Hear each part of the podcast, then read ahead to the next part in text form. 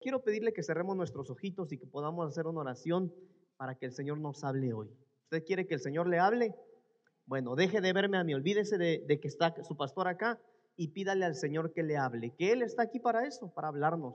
Y Él quiere platicar con nosotros. Padre, te damos muchas gracias. Señor, te damos gracias porque eres un Dios tan bueno, Señor, un Dios tan lindo, un Dios tan lleno de misericordia y de amor. Gracias, mi Señor, porque podemos decir, Señor, que tú eres bueno y que para siempre es tu misericordia. Papito lindo, aquí estoy delante de ti, delante de tus hijos, mi Señor. Yo quiero suplicarte en el nombre de Jesús, háblanos, habla nuestras vidas, Padre, por favor. De tal manera que hoy podamos ser edificados y que podamos, bendito Dios, recibir tu palabra conforme la gracia y misericordia que tienes para nosotros. En el nombre de Jesús. Amén y amén. Gloria a Dios. Mis hermanos, quiero decirles que yo traía una prédica para hoy, pero voy a predicar de otra cosa porque el Espíritu Santo lo puso en mi corazón. Y yo quiero pedirle que abra su corazón, hermano, que abra su corazón, porque porque yo pude discernir algo del Señor. Ahorita mientras estábamos cantando, escuché la palabra profética. Y ahorita mientras yo los veía, hermanos, yo no sé si ustedes me han notado que a veces me paro ahí, me paro de lado, no creo usted que porque me gusta el chisme, ¿eh? Yo trato de discernir lo que está pasando, yo a veces los veo a ustedes y el Señor puso este tema en mi corazón, que ya lo he predicado. Pero yo quiero hablar una vez más de esto, hermanos, porque ya tiene tiempo que no lo hablo, pero le decía hace un momento, porque el Señor lo puso en mi corazón, hermano, pero hace ratito que yo escuchaba la profecía diciéndonos el Señor, hermano, que creamos y que tengamos fe, es porque, eh, no solo porque la Biblia dice que sin fe es imposible agradar a Dios, sino porque, hermano, si nosotros no tenemos fe, no vamos a recibir nada. Mire, esto es como, como que, hermano, como que yo, bueno, que no traigo mi cartera, como que yo sacara un billete de 500 y lo pusiera aquí y le dijera a ustedes, ¿quién lo quiere, hermano? A ver, honestamente, ¿quién de ustedes quisiera este billete de 500 que tengo acá en la mano? Varios, ¿verdad? Y que yo le dije, primero que lo agarre es suyo. Gracias a Dios que no tengo ni uno aquí. ok, mire pues, eso es lo que ocurre. Eso es lo que ocurre. Hermanos, el Dios nuestro es un Dios real, que no miente, que no falla. Un Dios, dice la Biblia, que no se goza en la maldad, sino que se goza en la misericordia. Entonces, hermanos, sin duda alguna que nuestro Dios, que nuestro Señor quiere el bienestar de nosotros, sus hijos. Y, y ese bienestar, hermano, que Dios quiere para nosotros, antes de que el Señor haga algo, antes de que Dios nos dé algo, Él primero nos lo avisa. Eso lo hemos aprendido muchas veces, hermano. Y nosotros estamos empezando este año, que es el año de la recompensa. Y he venido desarrollando lo que es esta semilla, mis hermanos, pero nosotros necesitamos realmente tener la convicción, hermanos, de que este año vamos a ser recompensados por el Señor. ¿Cómo? Ese no es su problema. ¿Cuándo? Tampoco es su problema. Usted no se afane por saber, híjole, ¿y cómo es que Dios va a hacer tan semejante cosa para que yo sea recompensado? Eso no es cosa suya, eso es cosa de Él. Híjole, pero es que Dios tendría que hacer un montón de cosas para que... Sí, pero eso es cosa del Señor. Lo, lo nuestro, hermano, lo nuestro es tener la convicción en que el Señor lo va a hacer. Entonces yo quiero que nosotros hablemos del proceso de las promesas. Porque Dios, hermano, tiene promesas con cada uno de nosotros. A ver, a ver, hermano. Le quiero pedir que piense en una promesa que Dios le haya hecho a usted. Todos tenemos, todos. Mire pues, pastor, es que la verdad que yo creo que a mí el Señor no me ha prometido nada. Eso no es verdad. Y se lo voy a explicar. Nosotros, hermanos, los seres humanos, tenemos Así como hay dos voluntades, que es hacer la voluntad de Dios o hacer nuestra voluntad, porque, hermano, la voluntad de Dios es que nosotros vivamos en santidad, que nos guardemos, que sirvamos, que nos esforcemos. Esa es la voluntad de Dios. Pero Dios no te obliga a hacer eso. Tú puedes hacer tu voluntad. Tú puedes no orar, tú puedes no servir, tú puedes no buscarle. Entonces hay dos voluntades, la voluntad de Dios y la voluntad del ser humano. Pero así como hay dos voluntades, también hay dos maneras de pensar. Y cuando en nosotros vienen los pensamientos, hermano, Mire pues, présteme atención en esto porque aquí le voy a decir, hermano, cómo es que todos tenemos promesas de Dios. También hay dos maneras de pensar. Por ejemplo, en nosotros hay pensamientos que son buenos y que no son buenos. Cuando dentro de usted, hermano, hay un pensamiento de hacer mal, de venganza, un pensamiento de menosprecio a sí mismo, un pensamiento de, hermano, de crítica, esos pensamientos no son pensamientos que provienen de Dios, son pensamientos que provienen de nuestra humanidad. Pero escúcheme bien, la Biblia dice, por ejemplo, que nosotros no sabemos orar y que tenemos que pedirle al Espíritu Santo que nos enseñe a orar. Ahora, mire, así como en la oración, hay pensamientos dentro de ti que no provienen de tu mente, sino que provienen de Dios. Por ejemplo, hermano, cuando tú vas en la combi, en el camión, y de repente tú ves a una señora que lleva a sus niños pequeñitos y sientes en tu corazón, híjole, es que yo veo como que la señora como que no se ve que tenga mucho dinero y veo que le cuesta mucho, como que hasta me dan ganas de pagarle el pasaje. Me dan ganas como de darle un billete de 20 pesos o de 50 porque lo siento en mi corazón. Esos pensamientos no son tuyos. Esos pensamientos los está gestionando el Espíritu Santo que recibiste cuando recibiste a Cristo en tu corazón. ¿Sí me estoy dando a entender? Entonces, hermanos, de la misma manera es que has recibido promesas de parte de Dios. Cuando tú pensaste, híjole, es que yo creo, yo creo, Señor, que un día voy a ver a mis hijos. Esa es una promesa de Dios. Eso no proviene de ti. Eso proviene de Dios porque lo dice su palabra.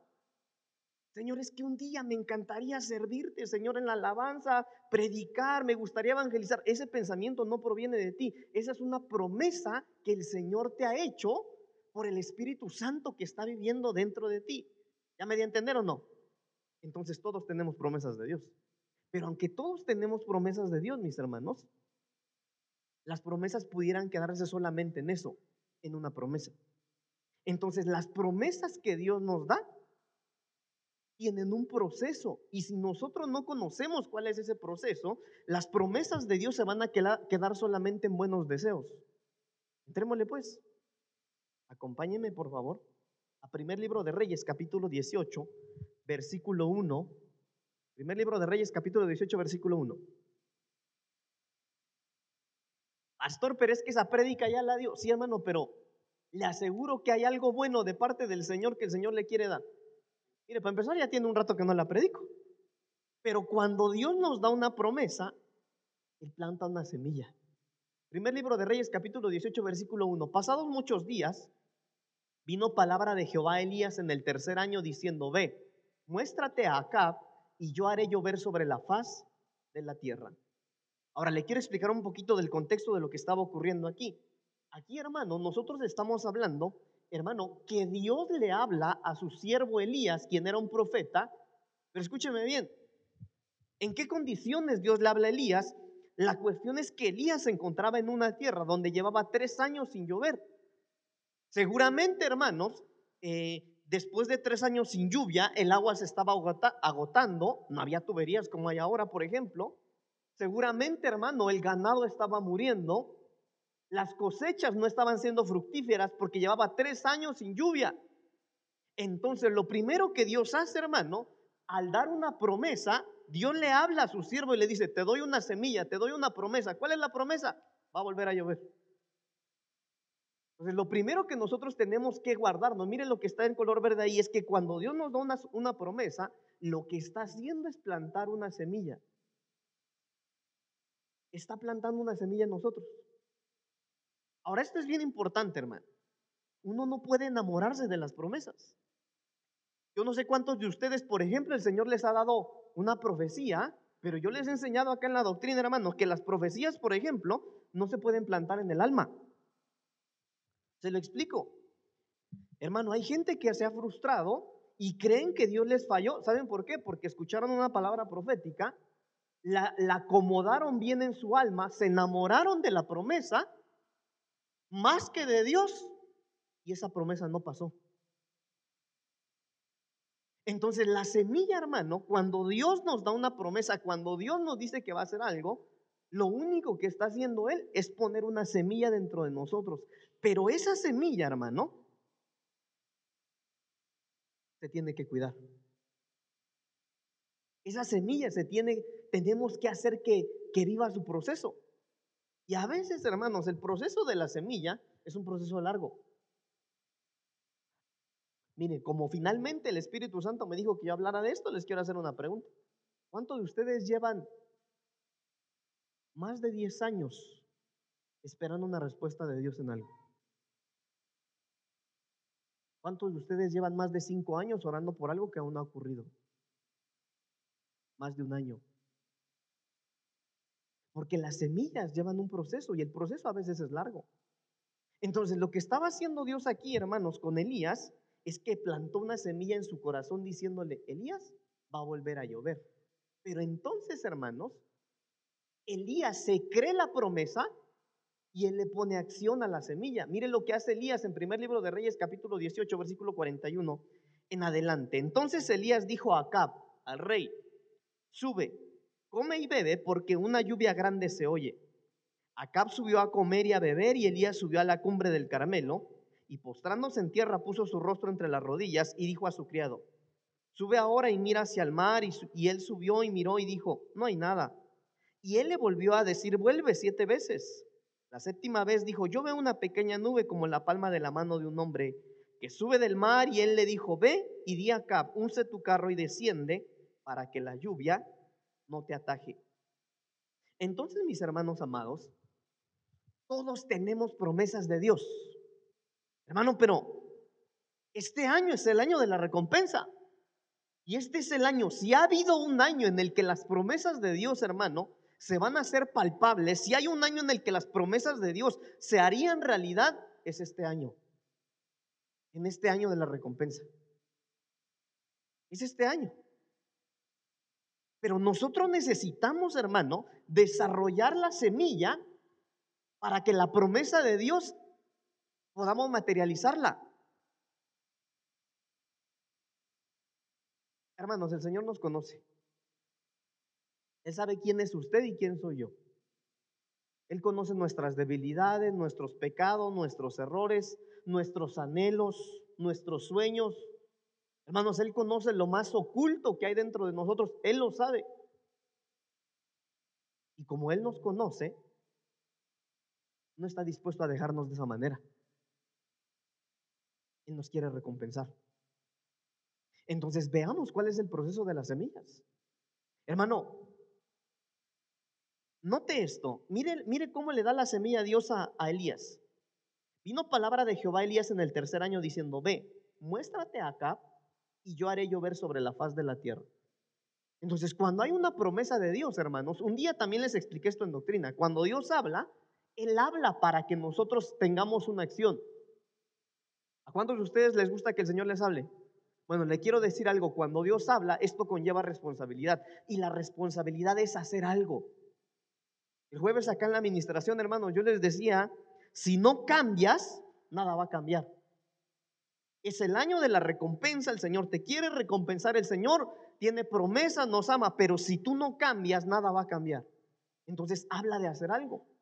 Ahora, ¿qué es lo que hace Elías? Elías le pone acción a la semilla. Veámoslo por pasos. Número uno, la semilla que Dios planta es escasa. Primer libro de Reyes, capítulo 18, siempre en el versículo 32. Edificó con las piedras un altar en el nombre de Jehová Después hizo una zanja alrededor del altar en que cupieran dos medidas de grano. Preparó luego la leña y cortó el buey en pedazos y lo puso sobre la leña. Y dijo, llenad cuatro cántaros de agua y derramadla sobre el holocausto y sobre la leña. Y dijo, hacedlo otra vez y otra vez lo hicieron. Dijo aún, hacedlo la tercera vez y lo hicieron la tercera vez. De manera que el agua corría alrededor del altar y también se había llenado, se había llenado de agua la zanja. Entonces, lo que quiero que nosotros veamos, mis hermanos, es que Dios estaba, Dios le da una promesa a un hombre y la promesa era, mis hermanos amados, que volvería a caer agua del cielo, que volvería a llover. Ahora, oh, note esto, hermano, le di el contexto de lo que estaba ocurriendo y yo le decía, hermano, que si llevaba tres años sin llover, seguramente el agua era escasa. Pero lo que yo veo en esta parte de la Biblia, hermanos, es que Elías, hermano, se cree la semilla, se cree la promesa de tal manera que manda construir un altar para el Señor, hermano, hace una zanja alrededor y le dice a sus siervos, llénenla de agua. ¿Ustedes saben qué es lo que iba a pasar con esa agua? Humanamente, hermano, le iban a desperdiciar. Esa agua, hermano, la iban a echar sobre las piedras o sobre la zanja y el fuego le iba a consumir. Entonces, mire esto. Después que echan por primera vez el agua, Elías les vuelve a decir por segunda vez, vuelvan a llenar la zanja. Y después de la segunda vez, Elías vuelve a decir, y llénenla otra vez. Entonces, mire esto. Cuidar la semilla, hermano, es estar dispuesto a arriesgar todo lo que tú amas por amor al Señor. A ver, mis hermanos, tratemos de pensar un poquito en aquel tiempo. ¿Qué tan importante o qué tan necesaria sería el agua en ese tiempo? Que Dios, hermano, cuando le habla al profeta, no le dice, diles que yo les voy a fructificar, que les voy a dar tierras para que posean, sino que Dios cuando les habla les promete agua. No les promete riqueza financiera, no les promete posiciones, ministerios, donde, no, no, no, les promete agua. Entonces lo que nosotros tenemos que hacer, hermanos, le decía hace un momento, es no enamorarnos de la semilla. A ver, a ver, déjeme explicárselo un poquito mejor. Si la promesa que Dios te ha dado a ti es que Dios va a restaurar, hermano, estoy hablando al azar, al aire, es que Dios va a restaurar tu matrimonio. ¿Qué pasaría si el Señor en lugar de restaurarlo te lo pediría? Y el Señor te dijera, bueno, yo te di la promesa que iba a restaurar tu matrimonio, ¿verdad? Sí, Señor, no lo voy a hacer.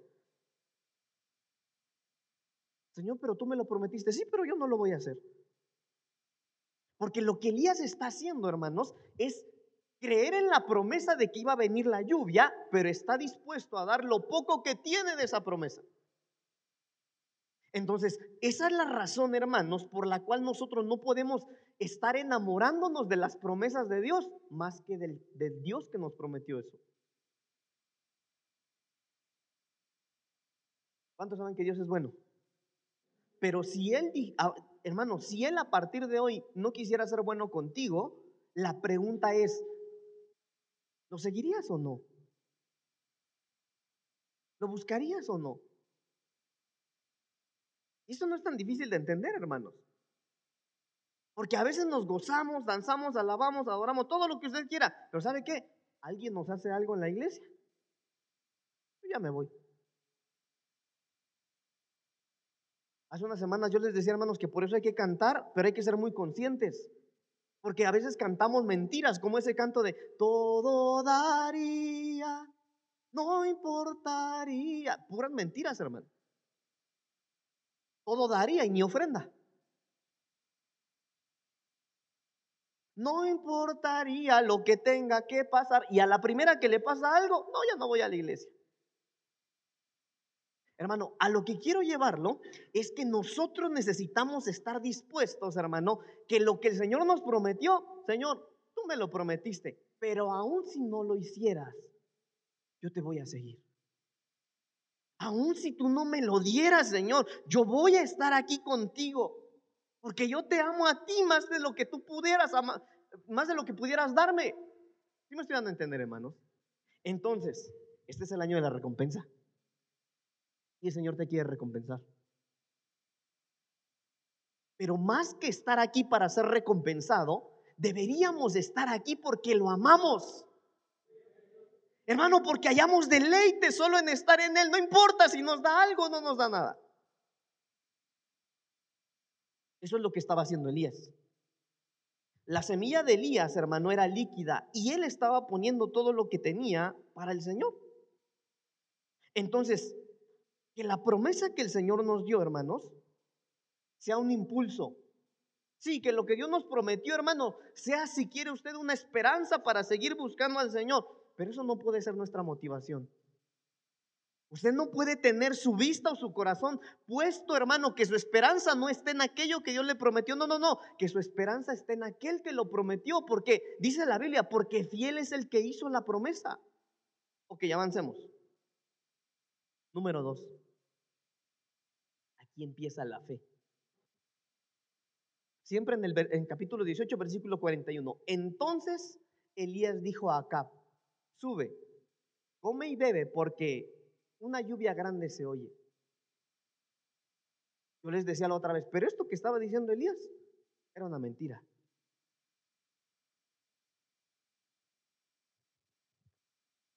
Mire, hermano, si a alguien le vamos a creer,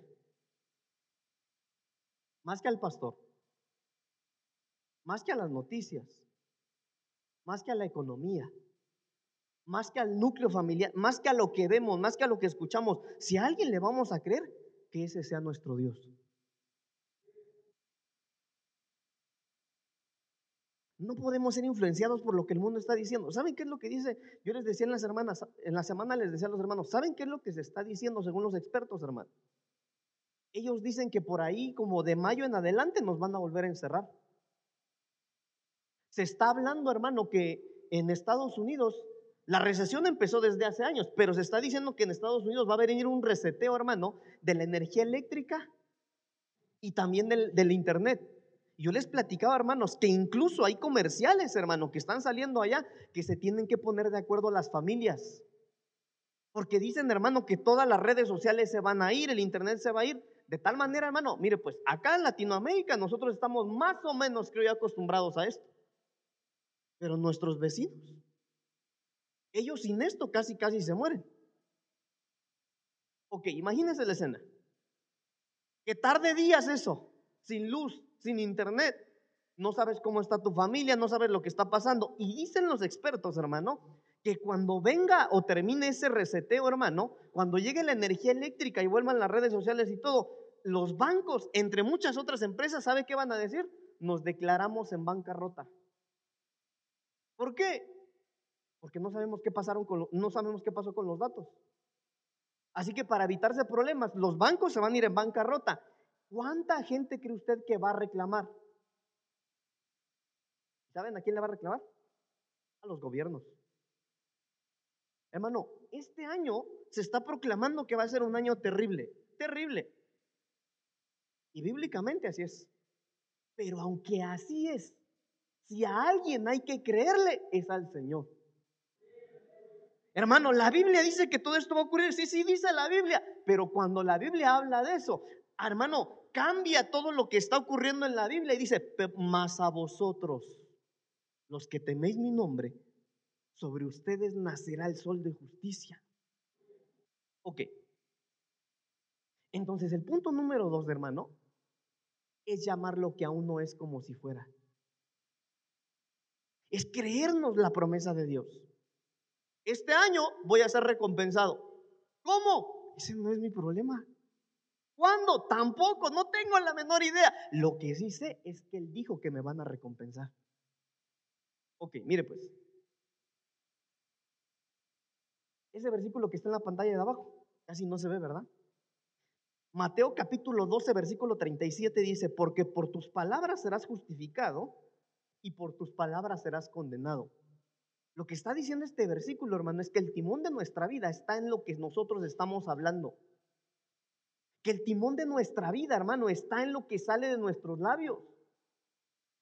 Entonces, por eso es que nosotros, hermano, debemos de llamar lo que no es como si ya fuera. Debemos de vivir, hermano, como si el Señor ya nos fuera a recompensar. ¿Cómo está usted preparándose para recibir la recompensa del Señor? ¿Cómo estás preparando a tus hijos? Hermano, porque la promesa del Señor está, el Señor plantó la semilla, pero si tú no cambias tus palabras, primero Dios este año voy a tener mi casa, puede decir usted. Primero Dios y en este año el Señor me va a dar mi carro. En este año yo voy a ver a mis hijos hasta servirle al Señor. Hermano, porque nuestra boca, dice Mateo 12, 37, porque nuestras palabras Por nuestras palabras podemos ser justificados, pero también por ellas podemos ser condenados. Entonces hay que empezar a cambiar nuestra manera de hablar. Miren lo que estaba diciendo Elías. Hermano, perdóneme, humanamente esto era una mentira. Porque no era verdad lo que él estaba diciendo. Elías dice, Elías le dice al rey Acab, sube, come, bebe, tú tranquilo, porque se oye una lluvia, una lluvia grandísima. Yo oigo truenos, veo las nubes bien negras, pero eso no era verdad. Pero él estaba haciendo declaraciones, hermano, por la semilla que había sido plantada en su corazón.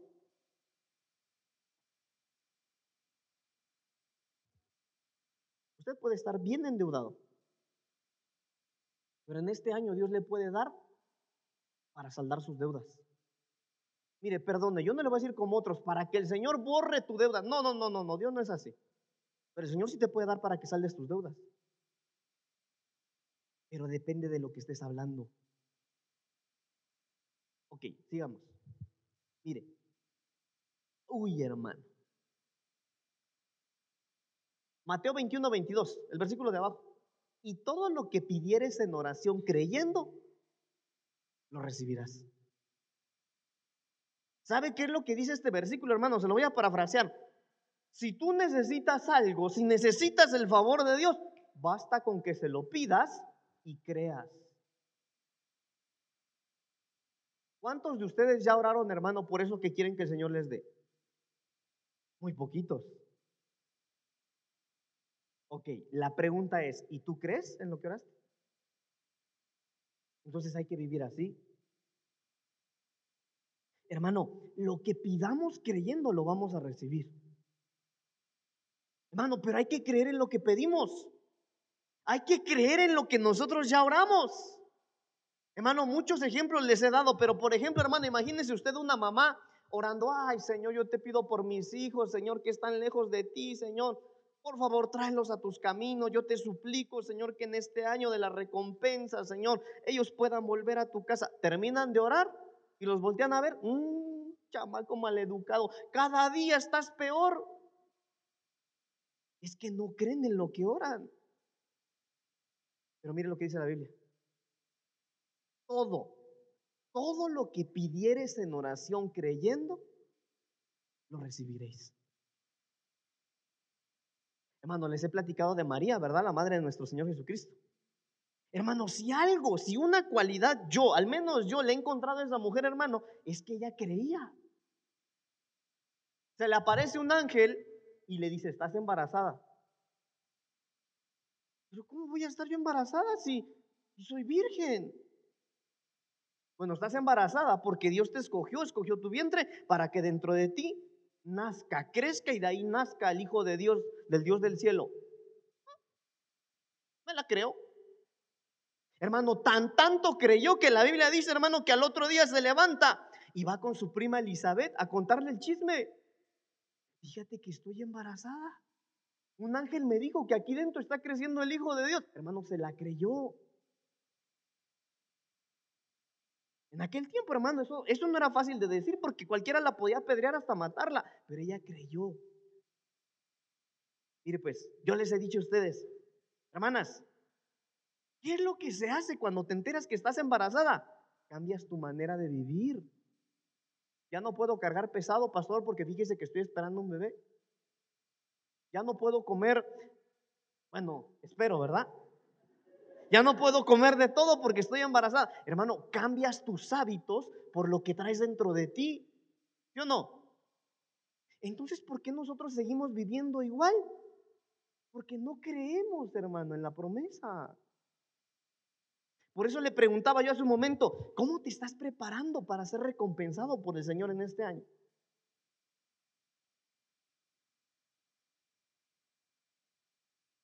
Hermano, yo quiero decirle esto de parte del Señor porque es el año de la recompensa. Este año lo vamos a terminar todos en una condición maravillosa. Pero hay que creerlo. Hay que creerlo. ¿Cómo? Ese no es nuestro problema.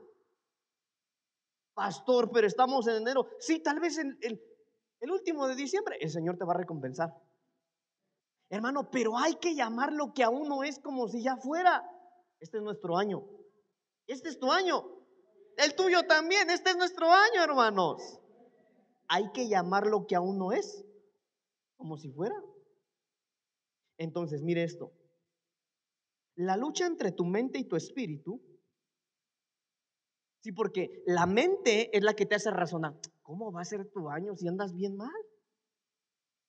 ¿Cómo va a ser el año de la recompensa para ti? Si te recompensaran, te darían mejor que ni te recompensen y salieras mejor. Sí, pero la lucha entre tu mente, entre tu razonamiento y tu espíritu, que acepta la recompensa del Señor, oiga, esa batalla, esa lucha entre tu mente y tu espíritu, la va a ganar lo que más alimentes este año. ¿Qué vas a alimentar más? ¿Tu razonamiento? ¿Tu carne o tu espíritu? Hermanos, seamos como María. A mí no me importa. A mí el Señor me dijo que me van a recompensar y me van a recompensar. También les he hablado de María, hermano, de las bodas. El primer milagro de Jesús, oiga esto, el primer milagro de Jesús, el Señor Jesús lo tiene que hacer porque su mamá creía de más. Dice la Biblia, hermano, que llegaron a las bodas de Canaán. Estaba invitado el Señor Jesús con sus doce discípulos, pero antes de ellos llegó la mamá de Jesús, llegó María. María estaba ahí, no sé si estaba moviendo el mole, no sé qué estaba haciendo María. La cosa es que María se da cuenta, hermanos, que el vino se terminó. Entonces María, ah, que venga mi hijo, le digo que es el hijo de Dios. Fuera cualquiera, pues sí, pero ¿cómo es el hijo de Dios que le cuesta hacer del agua vino? Entonces, hermano, la Biblia dice que cuando el Señor Jesús venía entrando con sus discípulos, hermano, corre María, ay, mi hijo, qué bueno que llegaste. Fíjate que la boda estaba buena, pero el vino se acabó. ¿Se acuerda lo que le contestó el Señor Jesús? ¿Y a mí qué mamá? Eso no es mi problema. Pues déjeme parafrasearle lo que yo he leído ahí. A ver, a ver, a ver, Jesús. María, diciéndole, a ver, mi hijo, a mí un ángel me dijo que tú eres el hijo de Dios. Entonces, como soy tu mamá, esa agua me la haces vino. Y le dice, muchachos, vengan, sigan a mi hijo, que él va a convertir el agua en vino. Y Jesús, aunque no era su tiempo, tiene que hacer el primer milagro de su vida. ¿Sabe por qué? Por una mujer que creía por una mujer que se creyó la semilla que le plantaron en el vientre, hermano. Entonces en este año nosotros debemos creer, pero creer más. Este es mi año. Este año me van a recompensar. No pasa de este año y el Señor me va a abrir los cielos. No pasa de este año. Yo voy a ver la gloria de Dios. Yo la voy a ver. Hermano, María no necesitó conocer el método. A ver, mijito, ¿y cómo le harías? No, hombre. Ella creyó. Entonces hay que llamar lo que aún no es, como si fuera. Número tres, hay que orar. Versículo 42. Acab subió a comer y a beber, y Elías subió a la cumbre del Carmelo, y postrándose en tierra, puso su rostro entre las rodillas. Entonces, note esto, hermano. El 2 era esto. Que Elías, hermano, empieza a declarar lo que no es como si fuera, a ver, rey, yo te voy a decir algo, va a volver a llover. Yo puedo ver las nubes ya negras, tanta agua que va a venir, yo puedo verlo. Entonces te voy a dar una instrucción a ti. ¿Qué instrucción le dio al rey, hermano? Súbete, vete ahí, siéntate en la salita, ponte Netflix, lo que quieras, come y bebe porque ya viene la lluvia. Pero mientras tú lo haces, miren lo que él hizo. Mientras Acab subió a comer y a beber, Elías subió a la cumbre del Carmelo y postrándose en tierra, puso su rostro entre las rodillas. Sí, este es un año de recompensa. Pero este año, hermano, necesitamos buscar al Señor como nunca lo hemos buscado. Mire sus manos. Vean todas sus manitas, vean. Bueno, le quiero decir algo. El Señor quiere usar tus manos para sanar enfermos para liberar cautivos. El Señor te quiere usar. Tú no tienes idea cuánta gente espera, hermano, que le pongan la mano encima para que la gloria del Señor caiga sobre ellos. Pero necesitas hacer lo que hizo este hombre. Sí, mientras otros comen, mientras otros juegan, mientras otros ríen, mientras aquellos se la pasan bien, tú y yo tenemos que pasar tiempo con el Señor. La Biblia dice, hermano, que nuestra lucha no es contra carne y sangre. Tus enemigos no es tu esposo. Ah, pastor Pérez, viejo, usted porque no lo conoce. Tus enemigos no es tu suegra tampoco. Mucho menos tus hijos. Mucho menos tus enemigos, tus vecinos que no te quieren. No, nuestra lucha no es contra carne y sangre. Nuestra batalla, nuestra lucha es espiritual. Y la herramienta, hermano, que nos, con la que nosotros debemos de pelear tiene que ser espiritual también. Es la oración. Entonces, hermano, mientras otros suben a comer y a beber, ese subió al monte a clamar. Hermano, pero ya no los estoy llamando al templo porque hace frío en las mañanas. Ahora está es virtual y ni se conectan. ¿Cuántos se conectaron a la oración virtual? Gloria a Dios. ¿Y los que no? ¿Y quieren ser recompensados? Hermano, mientras otros comen, mientras otros, pastor, pero es que en aquella iglesia, miren lo que hacen, que lo hagan, hermano, tú y yo tenemos que estar en la cumbre orando. ¿Cuántos dicen amén? ¿Se van a conectar a la oración? Muy poquitos. ¿Cuántos se van a conectar a la oración? Hermano, como Elías, hay que estar buscando la presencia del Señor. Pero mire cómo oró Elías. Mire cómo oró. Santiago 5, 17 y 18. Elías era un hombre sujeto a pasiones semejantes a las nuestras y oró fervientemente para que no lloviese y no llovió sobre la tierra por tres años y seis meses. Y otra vez oró el cielo y el cielo dio lluvia y la tierra produjo su fruto. Pero mire cómo oró. Oró fervientemente. Esa palabra fervientemente quiere decir con pasión, con ardor, con entusiasmo, con exaltación, con actitud. A ver, hermano, esto no es difícil de entender. Imagínese usted el Señor escuchando su oración. Sí, Señor, sí, me vas a recompensar, Señor. Ya me dijo el pastor Pablito. E, échale, Señor, échale. No, hermano. No es así. Señor, no sé cómo, no, no sé, Señor. Pero todo lo que proviene de ti, yo lo quiero, Señor. Aquí estoy. Señor, aquí estoy mientras mis hijos duermen, mientras ese viejo barrigón se duerme también. Aquí estoy yo, Señor. Heme aquí, Señor, envíame a mí. Dime a dónde yo voy, Señor. Hermano, oro fervientemente. Hay que orar. Hermano, hay que pelear por los nuestros. Mire, pues yo casi no uso estas palabras de la prosperidad, pero hay que arrebatar eso. Hay que meternos a la presencia del Señor. Es que me da mucho sueño. A todos nos da sueño, hermanos. Hay que desvelarnos en la presencia del Señor. Hay que madrugarle a la presencia del Señor. Hay que pasar frío a la presencia del Señor. Hay que caminar, hermano. ¿Sabe qué? Vale la pena. Vale la pena. Entonces deje que los otros duerman. Usted ore con pasión, ore con ardor, ore con entusiasmo. Oremos, hermano. Señor, este es mi año. Yo lo tomo, Señor, yo lo recibo. Yo voy a ver tu gloria, Señor, en este año. Deje que los demás duerman. Dame un aplauso Señor.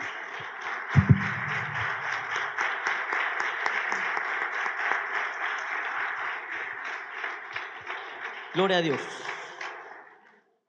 Dios mío, ya se me fue el tiempo. Mire este, con insistencia. Ahí mismo en el capítulo 18, versículo 43. Y dijo a su criado, sube ahora y mira hacia el mar. Y él subió y miró y dijo, no hay nada. Y él le volvió a decir, vuelve siete veces. Uy, hermano, esto está impresionante. Mire, en esta parte me llama la atención, hermano, porque todo lo que ya vimos, sí, Dios le da una promesa a Elías, Elías va a volver a llover. Él se la cree y sube con el rey. ¿Sabes qué, rey? Yo vengo a decirte algo. Come, hazte una fiesta, lo que quieras, porque va a volver a llover. Hermano, cuando el rey se sube a comer, perdóneme, si, si en lugar de Elías hubiera sido el pastor Pablito, el pastor Pablito, híjole, sí se la creyó, de tal manera que se sube a orar al monte Carmelo, ¿verdad? Hermano, pero se sube a orar, ¿sabe por qué? Porque él se comprometió con sus palabras. ¿Sabe qué es lo que le podía hacer el rey acá a Elías si no llovía? Darle cuello. Entonces, mire esto, hermano. Elías tuvo fe, hermano. Pero su fe a veces no alcanzaba. De tal manera que le habla a su siervo, le dice, oye, ven, en lo que yo oro aquí, ve y súbete al monte, ve a ver si hay alguna nube por ahí, mínimo una nubecita chiquitita, pero porque yo le dije al rey que ya va a llover. Pero mira el solezazo que hay. Entonces viene su siervo la primera vez y dice, ¿sabes qué, Elías? No hay nada. El solezazo que se ve. Ve otra vez, muchacho, por favor. Hermano, va la segunda vez subiendo el cerro este muchacho. Y regresa la segunda vez y dice, Elías, no hay nada. Yo no sé para qué le prometes al rey que va a volver a llover. Hasta le dijiste que se pusiera su paraguas. No hay nada. Entonces Elías le dice a este joven, la tercera es la vencida. Sube a ver si hay una nube. Baja y le dice, no hay nada. Cuatro veces, no hay nada. Cinco, no hay ninguna nube. Bueno, pero como el número seis en geometría es número de ser humano, tal vez en esta si el Señor nos hace el paro, súbete otra vez. Hermano, sube y baja y le dice, ¿sabes qué? Elías, no hay nada. Mm. Pero en la séptima vez,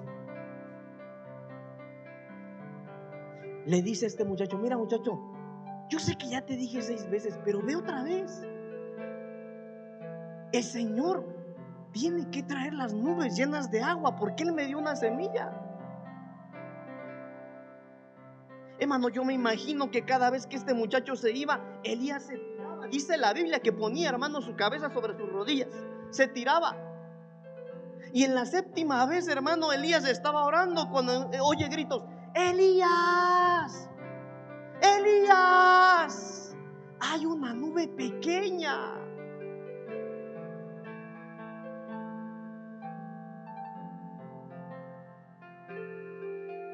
Porque insistió. El Señor te dio una promesa, ¿no?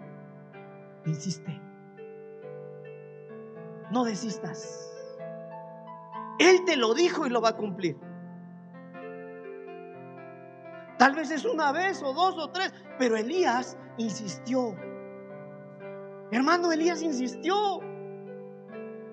Entonces tal vez hoy el Señor solo me cambió la prédica para decirte, va a pasar. Él lo va a hacer. De tal manera, hermanos, que Elías, cuando esto ocurre, hermano, mire esto, ah, qué tremendo. A la séptima vez, versículo 46, a la séptima vez dijo, yo veo una pequeña nube como la palma de la mano de un hombre que sube del mar. Y él dijo, ve, iría acá, use tu carro y desciende para que la lluvia no te ataje. Uy, hermano. Hermano Elías orando y cuando viene le dice, ¿sabes qué? ¿Qué es lo que pasa muchacho? ¿Qué tanto gritas? Hay una nube pequeñita. No había nada, pero ahorita es la séptima vez que yo corrí, hay una nube chiquita como el tamaño de la mano de un hombre. Y Elías le dice, suficiente, no necesito nada más, esa es la mano de mi Señor que me dijo que iba a volver a llover. ¿Sabe por qué? Porque lo grande de Dios empieza de una manera pequeña. Entonces, aférrate a los pequeños detalles. Presta atención. Porque en este año de la recompensa, hermano, si tú pones atención a la promesa que el Señor te hizo, cuando menos cuenta te des, tu esposo te va a decir, oye, ¿y qué te enseñaron hoy allá en tu templo? una señal pequeñita. Oye mamá, ¿y tú ya no has invitado a tu iglesia? Una señal pequeñita. El matrimonio que estaba deshecho, una señal pequeñita. Presta atención, porque este es el año de la recompensa. Hay que aferrarnos a los pequeños detalles.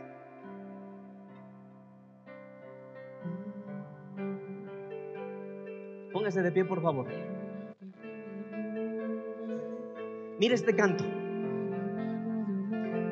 Este canto es Elías cantando cuando le gritaron, Elías. Allá venía bajando de la montaña este joven, Elías. Hay una mano, hay una nube pequeñita. Entonces él canta esto. Yo vi una pequeña nube del tamaño de la mano de un hombre. Es una señal de que pronto va a llover. Imagínate, Elías. Yo vi una pequeña nube del tamaño de la mano de un hombre. Es una señal de que pronto va a llover. Yo miro una pequeña nube. Es todo lo que tú necesitas. Del tamaño de la mano Una de un pequeña señal. Es una señal. Y el Señor te la está dando hoy. Hoy el Señor te la está dando. Esta es la señal que tú esperabas. Va a volver a llover. Va a volver a llover Es sobre tu una desierto. señal. El Señor va a hacer un milagro con los tuyos. Esta es la señal que tú esperabas. El Señor te va a recompensar. Este es el año de la recompensa. señal de que pronto va a llover. Haz llover. Haz llover. Haz llover, Señor. Rompe las fuentes del cielo.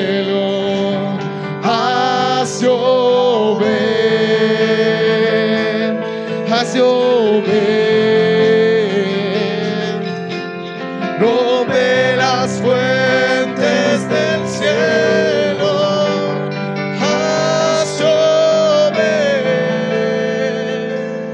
Haz llover.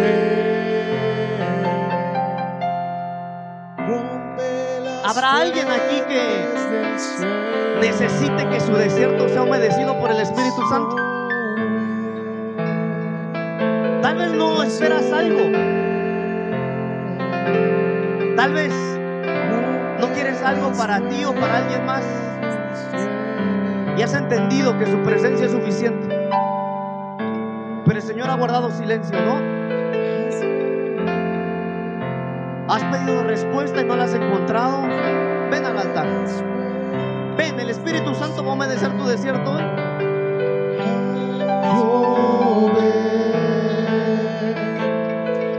Llover, rompe las fuentes del cielo, haz llover, haz llover. En el nombre de Jesús. En el nombre de Jesús.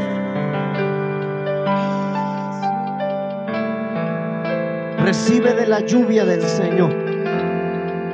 Recibe. Recibe del Señor que está aquí. Recibe del Señor que está humedeciendo tu sequedad. Que está humedeciendo el desierto. Que está poniendo fruto dentro de ti. Que hoy brota la semilla que fue sembrada. En el nombre de Jesús. En el nombre de Jesús.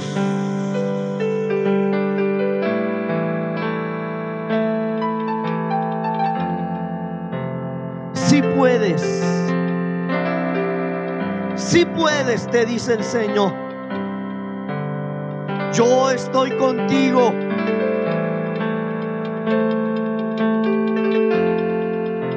Te tengo en mis brazos, te dice el Señor.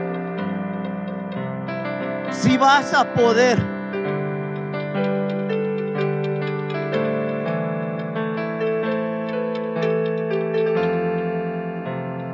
En el nombre de Jesús.